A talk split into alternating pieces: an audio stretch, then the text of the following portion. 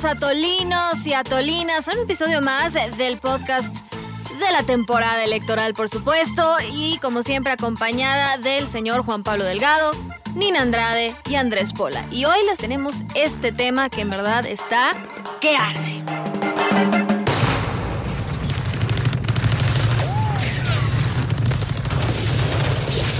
Pónganse truchas, mis atolinos, que la cosa ahora sí está bien brava. Nos despertamos bravas. Es por eso que hoy el atole agarra su chaleco antibalas, se contrata unos buenos guarros y pues reza sus tres aves marías, porque nos vamos a hacer campaña a una zona de guerra. México expresa su profunda consternación por el acelerado deterioro de la situación en Medio Oriente. No, raza, no es Palestina.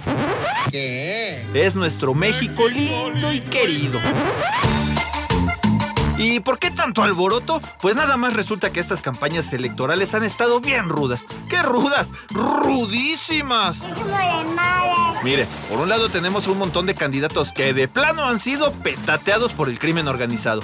Del otro, mm, tenemos a una sociedad bien encabritada, que no hace más que insultarse, criticarse y hasta dividirse. Prefiero que esa lombriz venga y se los coma a todos vivos. Y en el centro de todo este congal están las benditas redes sociales. Sí, que todos los días llevan a millones de personas toda sarta de mensajes que nomás nos alebrestan más a la banda. No, lo que, la que se tiene que callar es ella. ¿Habrá algún remedio? Yo lo sé, tú dime. Pues estaremos condenados a ser un país de balazos y mentadas de madre. Salúdame al cacas. Ay, mis atolinos, pues aquí nos tocó nacer. Ni pedo, la vida sigue. Pero no se me agüiten raza, y antes de que vayan a esconderse a la azotehuela, mejor vámonos con los analistas del atole, que hoy se trepan a una suburban blindada, se ponen sus lentes de guarura y se avientan a ponerle orden a este gallinero electoral. Cálmense. ¡Se van por la sombrita, muchachos! Así es, ya lo escucharon, en verdad, compañeros, yo creo que este es un tema que ya le habíamos entrado en el atole, pero que sí merece una vez más eh, detenernos y revisar qué es lo que está pasando en el país y sobre todo porque en días recientes, bueno, sabemos que la violencia en el proceso electoral se ha incrementado. Si acaso el, eh, el asesinato de Abel Murrieta, candidato de Movimiento Ciudadano a la alcaldía de Cajeme, Sonora, es apenas el más reciente o quizás el más visible, pero Ya no nos difícilmente, ¿eh? difícilmente será el último. Así que vamos a entrarle de lleno.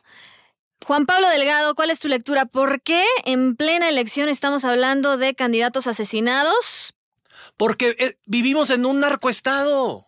Ya lo habían dicho. Salieron los gringos. A ver, salió este pelado del Comando Norte y dijo, así a cálculo de, de, de buen, así ojo de buen cubero, cálculo chilerón, México, el 30% del territorio está dominado por el narco. No hay ley. El Estado no tiene...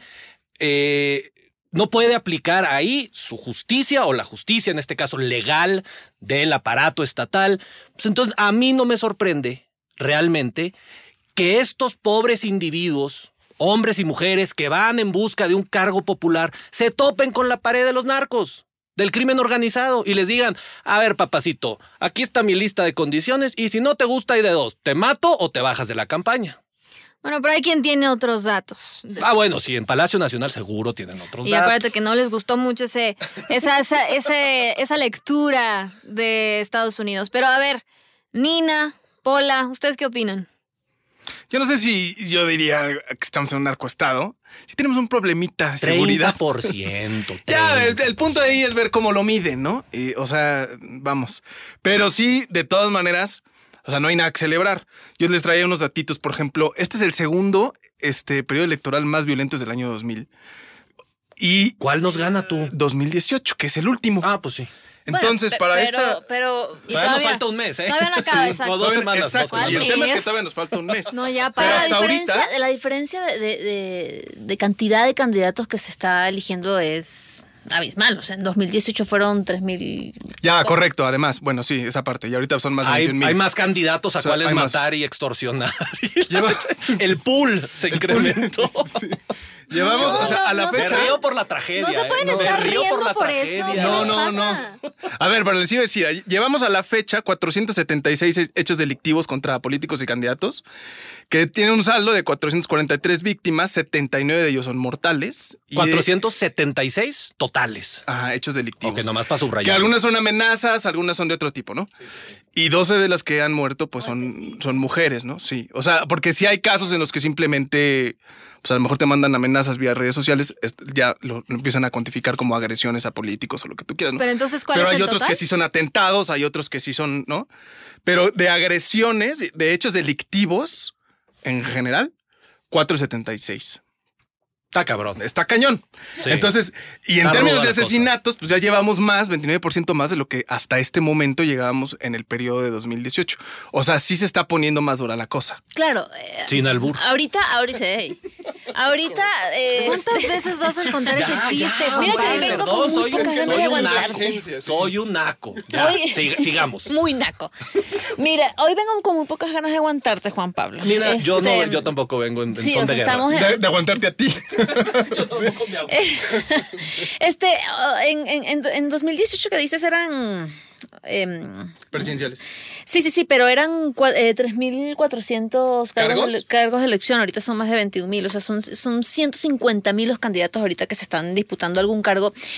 Y a mí me parece, y, y, ahí, ahí cuando, cuando hablas de, de- de que son las elecciones más Segundas, eh, más las segundas más violentas y eso. A mí, eh, cu- cuando vemos este tipo de cosas, yo me pregunto, ¿será que entonces este, tendremos la capacidad o el aparato para poder garantizar, aparato económico, humano, para poder garantizarle la seguridad a 150 mil candidatos? A mí me queda la duda y lamentablemente, este, decía Rosa Isela hace unas, hace unas semanas.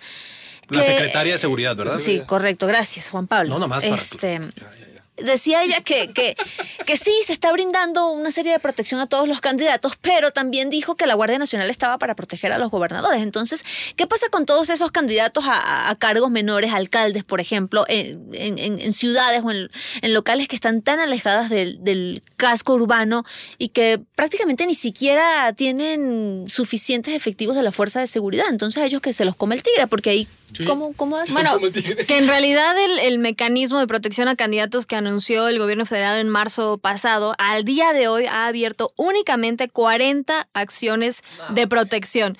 O sea, cuando comparas las cifras con las agresiones dices, a ver, claramente están rebasados o simplemente quizá no cuentan con el interés de realmente protegerlos, porque como bien dices, desde el momento en que salen a decir que eh, únicamente los candidatos a un puesto federal van a ser protegidos por la Guardia Nacional y los demás por las fuerzas locales, es decir, la policía local o municipal o estatal, pues ahí ya de entrada ves como de alguna forma están mandando este mensaje como de, a ver, es de- hay una diferenciación, o sea, la violencia no es la misma para todos, o sea, ¿cómo? ¿Qué me estás queriendo decir? Y por otro lado, pues tampoco creo que haya Guardia Nacional que alcance para protegerlos a todos. Sí, en no, verdad. no, no hay, no, no existe, no existe el, el- el- las herramientas, las condiciones dadas para darle seguridad a absolutamente todos los candidatos a esta Que la cuestión es de fondo, porque en cualquier otro país decente no estaría pasando esto. O sea, Bueno, lo siento. no sabemos. No, bueno, vamos a poner el caso, si quieres, que acaban de tener No. elecciones los gringos. Te Ahí encanta, no te te- encanta. Ah, Te- terminas ahí siempre. No. En Chile acaba de haber elecciones. Todos cierto. los caminos acaban en Washington.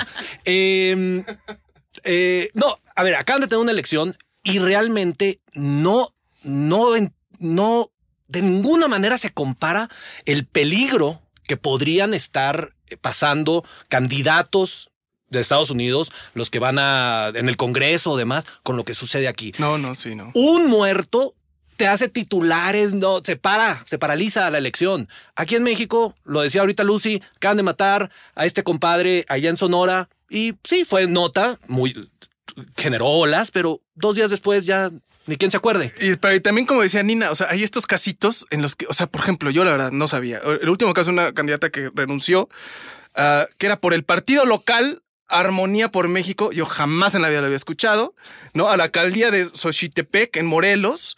Entonces le mandan amenazas y todo. La señora renuncia, se cambia de casa y se va y dice ya. ya está". Y obviamente es un caso que no tiene todo el foco nacional, ¿no? Claro. Entonces son estos que se nos borran y dices, y ahí hacía de ver cantidad impresionante. Que ni nos enteramos. Que ni nos veces. enteramos y obviamente no es el diputado federal del PAN o del PRI, el PRD, que todos haríamos un pancho, ¿no? No, Raimundo Rivapalacio acaba de sacar en su columna del 20 de mayo, si estamos a mayo, ¿verdad? Eh, un caso en Valle de Bravo, donde llegaron unos grupos de gente sospechosa, mala vida y mal averiguada, y, y amenazaron a la candidata de Va por México, la del PRI, la, la al- alianza esta, y le dijeron, si no te bajas de la campaña, te vamos a matar. Y se tuvo que bajar. Ahora, ahí uno puede empezar a sospechar que dependiendo el lugar, la localidad, la latitud del país, pues ciertos partidos tengan afinidad y cercanía con ciertos grupos del crimen organizado y utilicen a estos pelados para amenazar a sus contrincantes, que sería triplemente peor. Es que ese es, ese es como el otro lado de la navaja, ¿no? O sea, un lado es, ok, los amenazan o los, los o atentan contra ellos o los amedrentan, lo que sea. Entonces, un grupo se baja, lo denuncia y a lo mejor tenemos ahí hechos delictivos.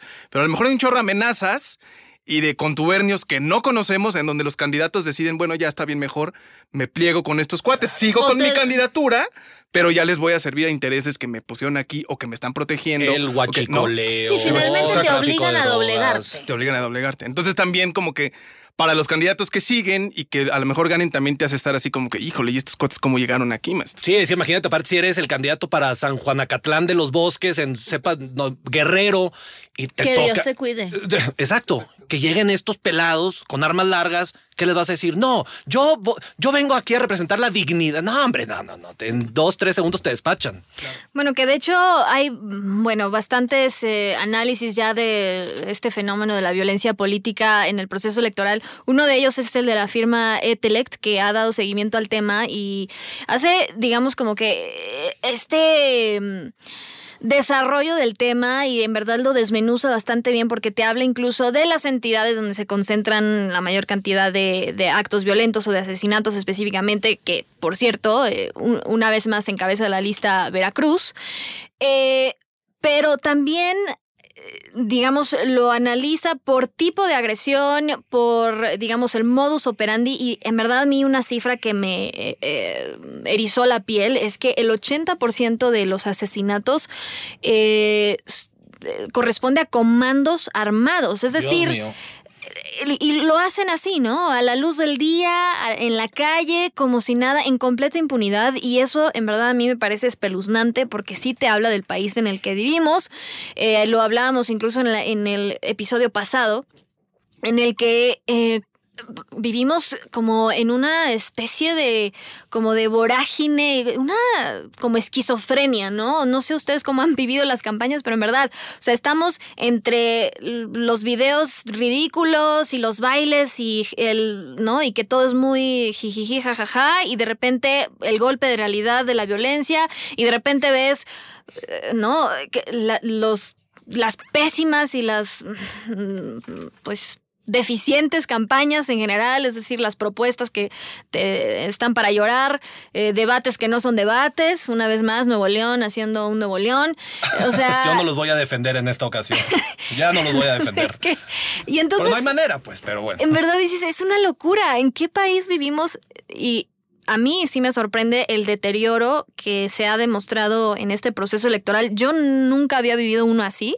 Eh, la verdad creo que sí es una alarma para todos, es un llamado de atención para, eh, pues, más allá de salir a votar y demás, sí tenemos que pensar en nuestro voto en el sentido de qué resultados nos han dado eh, los gobiernos, llámese eh, federal, estatal, local, etcétera, eh, porque ellos son los que nos han llevado a este punto. Al final del día estamos así porque quienes están a cargo o no pueden con el trabajo o no saben cómo hacerle o están más bien ocupados en otras cosas. Sí, las campañas se han convertido en un show. Por cierto que hace unos días veíamos a esta candidata a la gubernatura de Guerrero, Evelyn Salgado, que se paró en una tarima a cantar Selena.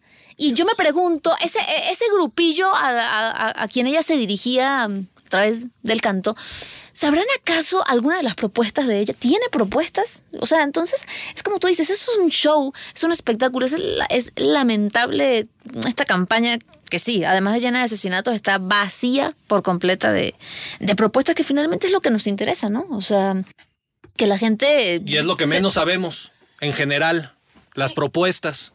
Consulta Mitowski habla de que las, las tres principales preocupaciones de, de los mexicanos en estos momentos son evidentemente la inseguridad, la economía y en tercer lugar el coronavirus. Y díganme ustedes en verdad una campaña, una sola que ustedes dirían, esta campaña pues ha destacado por promover en, sus, en su plataforma propuestas concretas para atender estos tres temas. O uno. Ninguna. O sea, Ninguna. realmente yo no ubico una que realmente destaque en la materia, eh, sobre todo porque es, o sea, estamos atravesando un panorama súper complejo en el país, más allá de la inseguridad. Definitivamente. La cuestión, yo no sé si aquí le quedan ya entrar de lleno a este otro tema, pero mira, la violencia y la inseguridad para los candidatos y todos los que se han petateado y demás, pues es culpa del Estado. O sea, le podríamos culpar esto los, al gobierno, nivel federal, nivel local. Pero yo creo que la raza también, la raza en general, ustedes, atolinos y atolinas que están escuchando, o no ustedes en particular, pero la raza tiene también la culpa de haber llevado estas campañas a territorios super darks con toda la cuestión de, la polarización y del odio que se está demostrando en redes sociales, o al menos en la manera en la que la gente se expresa contra raza que va a votar por otro partido que a ellos no les gusta. ¿Y cómo? A ver, les voy a hacer una pregunta. Chéquense esto, raza. Ustedes, a ver, aquí ustedes, Lucy, Andreina y Pola, ¿estarían dispuestos a salir así de novios con una persona que le vaya así cabrón a un partido político que ustedes no le vayan? O sea, si tú, digamos que odias a Morena, ¿podrías salir con un morenista chairo, colorado, de- así comprometido? La sociedad Sean está honestos, polarizada. sean Todos honestos. estamos polarizados. Yo en lo personal, no. Ah, me- lo confieso, yo no creo. Cuando antes, si tú, si mi novia votaba por el PRI, el PAN o el PRD, la verdad es que me, val- me valía madre. Totalmente. Pero ahorita los nervios de la raza, me incluyo, están muy crispados que no podría salir con una persona que no concuerda. Bueno, incluso las amistades deja- ¿eh? se han visto.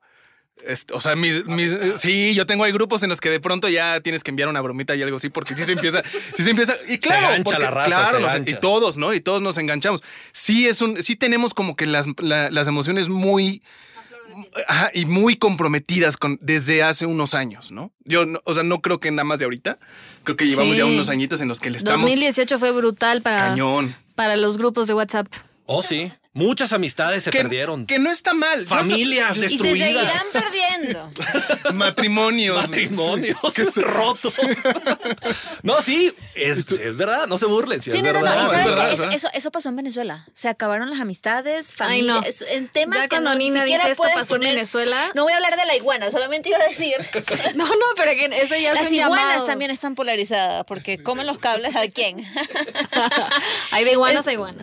Entonces, pero bueno, para no desviarnos, ese, ese tema de la polarización es muy mm, interesante porque sí llega un punto en que hay un quiebre total de relaciones porque no nos entendemos.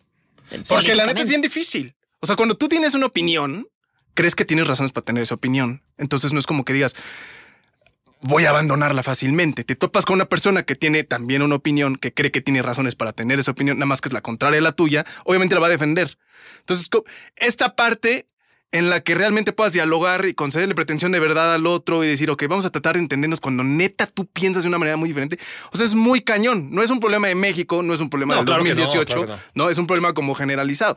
Y ahorita... Pero si es alimentado desde arriba, desde Palacio Nacional y desde no, otros eso sí yo creo que es una creencia que valdría la pena cuestionar. Bueno, pero yo no recuerdo con Papi Peña, o sea, todo el mundo decía que era un tarado, pero no había un compromiso con defender a Peña Nieto. o, no, para nada, era, ah, pues el vato está medio güey. Sí, está bien. Sí, Así pero todo tocó, esto ¿no? O también sea, viene desde un discurso. No había defensores sí, acérrimo, férreos, férreos. exacto. O Ni, sea, ni críticos tan apasionados.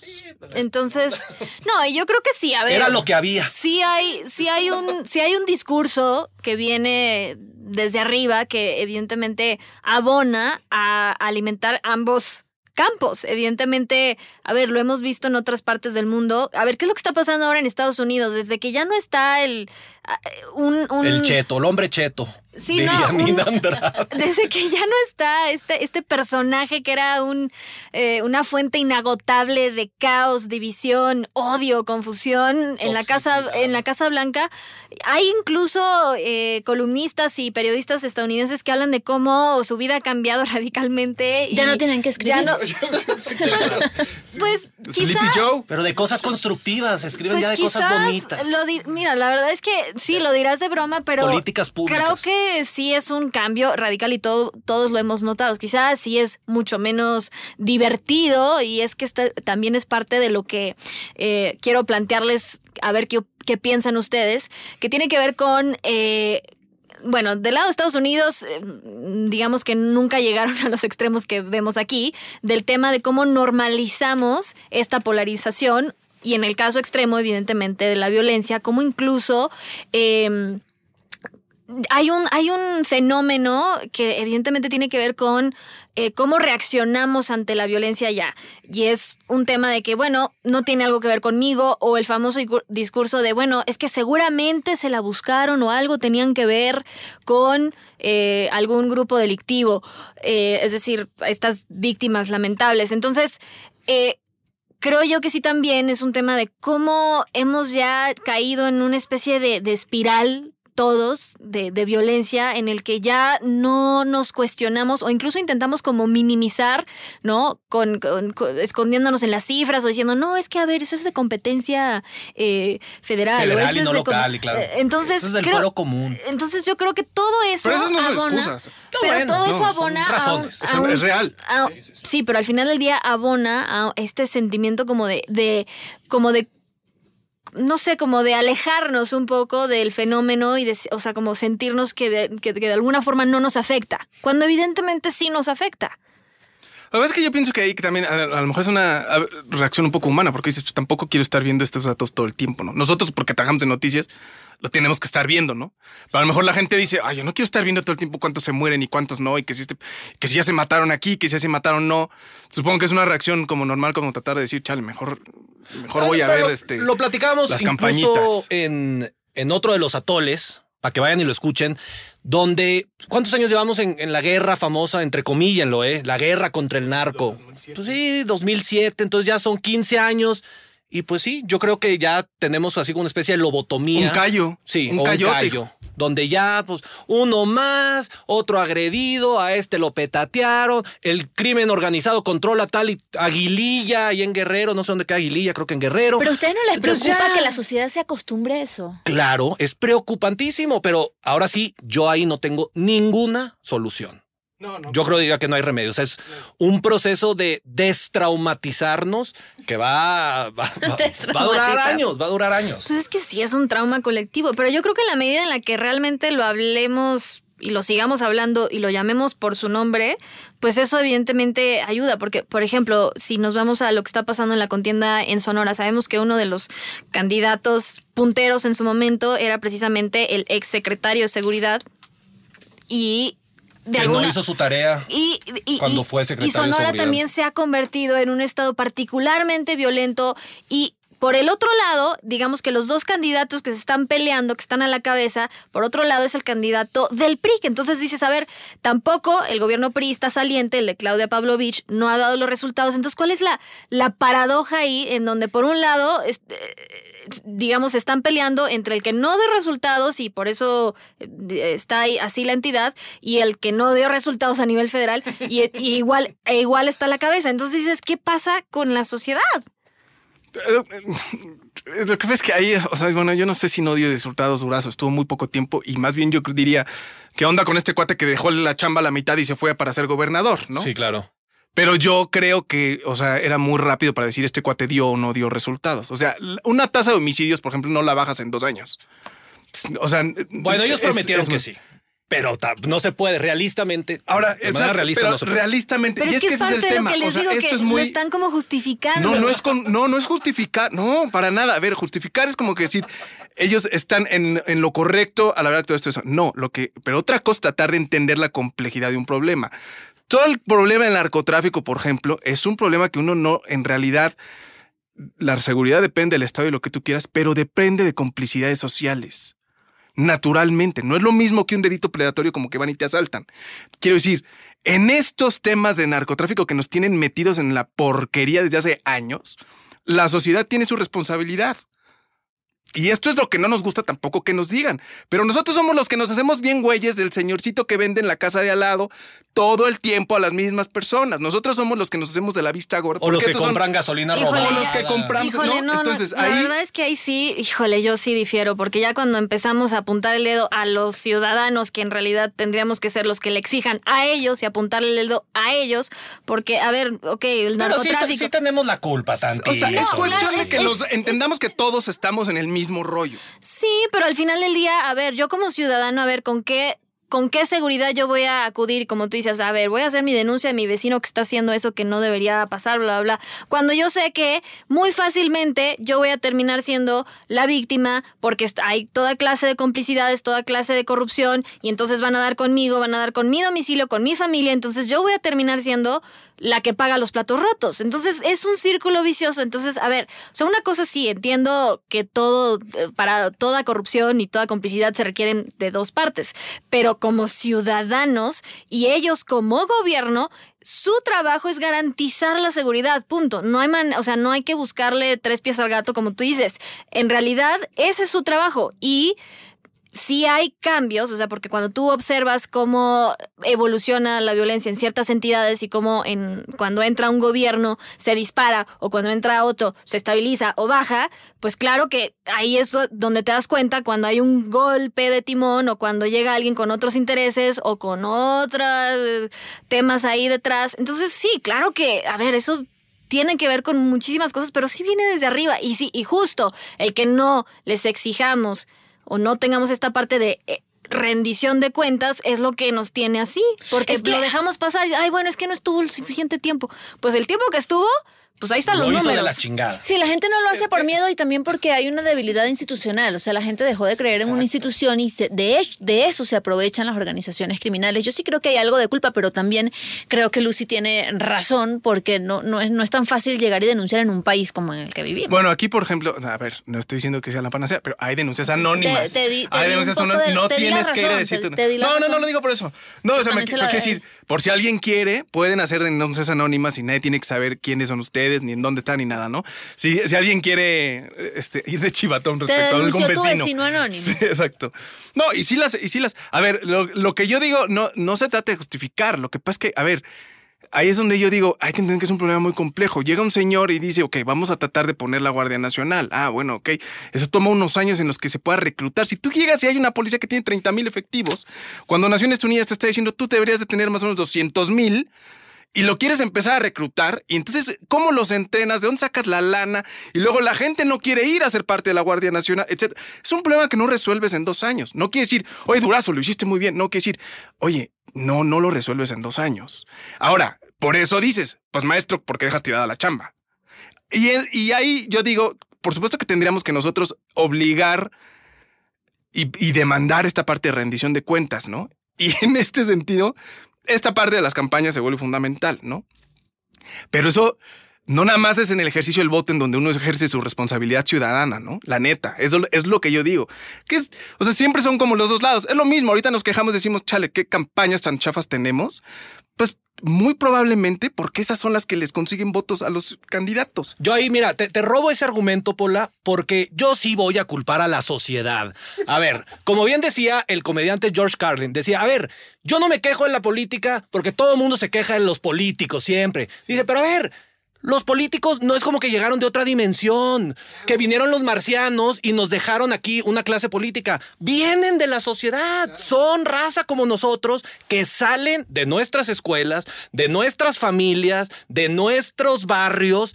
Y ve cómo salen los hijos de la fregada, todos maleados, tarados, ignorantes, chafos. Entonces, es un refle- nuestra clase política es un reflejo de nuestra sociedad. Y lo peor de todo, como ahorita decías, y decías tú también, Lucy, a ver, que bailen, que salgan a cantar, que si Paquita la del barrio, que si el luchador está enmascarado, que hay varios. Es un reflejo de lo que la raza, lo que nos gusta.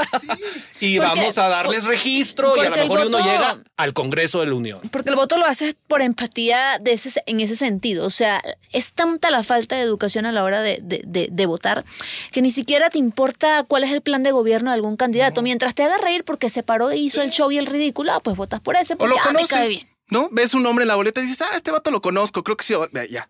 Da buenas patadas en el ring sí, ¿no? de la lucha libre. Pero también está esta otra parte, ¿no? En donde, por ejemplo, alguno de nosotros en una colonia dicen, ah, pues ¿por qué no ponemos a ella como candidata? Y entonces ya empiezan a hacer el negocito, sí, porque si ella va a ser puta presidenta o regidora, un, un puestillo ahí, ¿no? Y la banda se empieza a organizar y empiezan entonces a correr la lana, porque cae la lana para la campaña. Entonces ahí nadie está preocupado por la propuesta, por la democratización del país. Nadie, todo mundo. Y mucho menos por la rendición Todo- de cuentas por que ahorita que no. Y se empiezan a armar esas redes en donde decimos, por eso tenemos la democracia que tenemos, mano. Claro.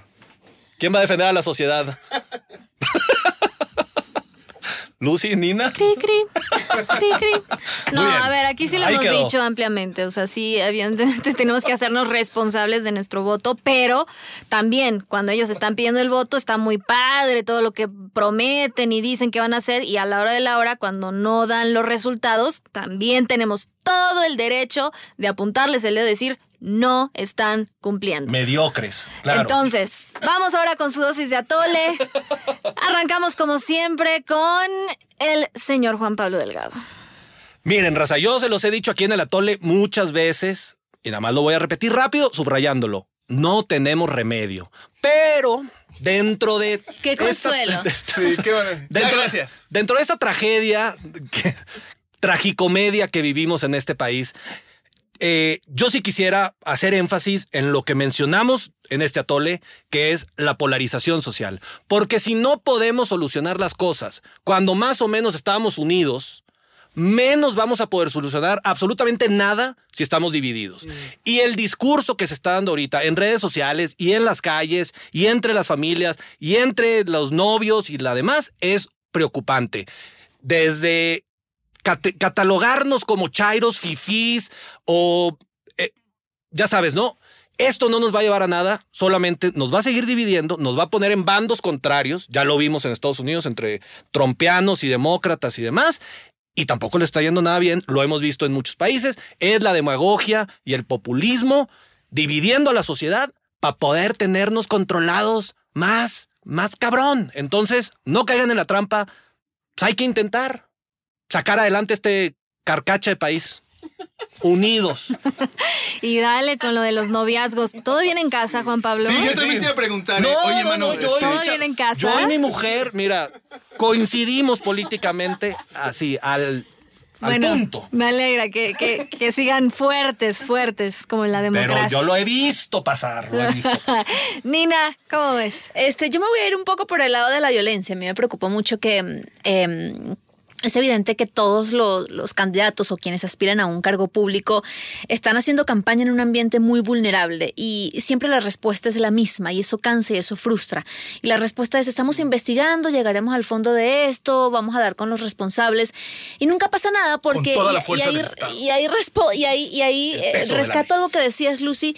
Pareciera que eh, tal vez hay alguien que ni siquiera tiene el interés, aparentemente, de que se garantice la seguridad, no solamente a un candidato, sino a, a, to- a toda, a toda la sociedad, porque ¿qué, qué me garantiza a mí que yo voy a votar libre, que yo voy a votar seguro, que yo voy a votar? Entonces, ah, eso a mí me, me frustra un poco y ya, esa es mi dosis de atole. Andrés.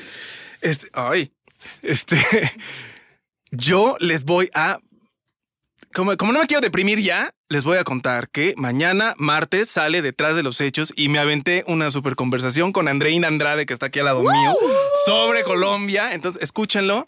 Igual y se deprimen también. Estos poco. dosis de atoles, Pero- no espacio Es comercial, que, papá. es que este- maestro, Paga. que es, es anuncio. Paga por es el anuncio promo. parroquial. Pa- Se, se puso buena, Ni escúchenla. los Detrás de los hechos. impresentables se atrevieron a tanto. Y fue pacífico, Juan Pablo. Fue pacífica la conversación. Se fluyó, se dio todo muy Una bien. conversación decente con gente, entre gente inteligente, ¿no? No gente, no gente como yo.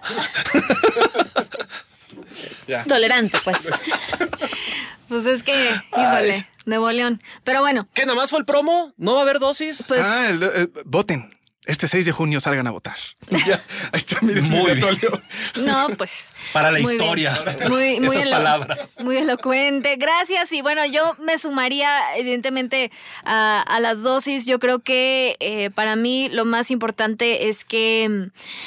No nos podemos perder en las cifras, en las estadísticas, no nos permitamos, eh, pues, mm, perder esa parte de nuestra humanidad y cada, cada hecho lamentable, cada muerte, cada víctima es una víctima demasiada. O sea, es, es simplemente algo que no debería estar pasando y en la medida que nosotros pues lo normalicemos o al menos eh, por salud mental o lo que ustedes quieran, queramos como mantenernos alejados, lamento decirles que no, que sí nos involucra y que sí tiene que ver con nosotros y al momento de votar piensen en eso y piensen en cómo ah, ejercer su voto de la mejor manera y de la forma en que ustedes crean le pueda hacer justicia a todas estas personas, no solo a los candidatos agredidos o asesinados, sino todos, todas las víctimas eh, de la violencia y de la situación que atraviesa el país.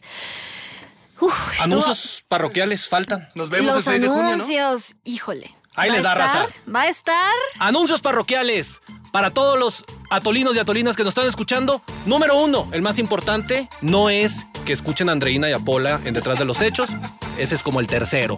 No, el 6 de junio, raza, en YouTube, el Atole Live en vivo y a todo color. Ahí vamos a estar Andrés Pola, Nina Andrade, Lucy Bravo y su charro negro, Juan Pablo Delgado, de 4 a 5 de la tarde. Vamos a estar platicando, recibiendo preguntas del auditorio. Vamos a estar echando ahí un relajo así sabrosón. Redes sociales. Hoy lunes de Atole es también lunes de Atole Live por Instagram TV. Ay, cabrón. Por las redes de Azteca Noticias. ¿Va a estar Lucy o va a estar Nina? Porque yo ya me chuté dos. Y síganos en todas las redes sociales para poder tener una conversación sabrosa, raza. Todo ahí, te, ahí estamos siempre echando relajo. Cáiganle el Atole Podcast en todas, todas, todas las redes. Y ya. Hasta el lunes. Y escuchen próximo el programa ese de Pola. Detrás de los hechos. Muchas gracias y nos vemos a la próxima. Si quieres refil, aguántenos a la siguiente porque se nos acabó el atole. ¡Ay, los vidrios! Esto fue una producción de Azteca Noticias. Somos líderes en información digital. Somos multiplataforma. Somos Azteca Noticias.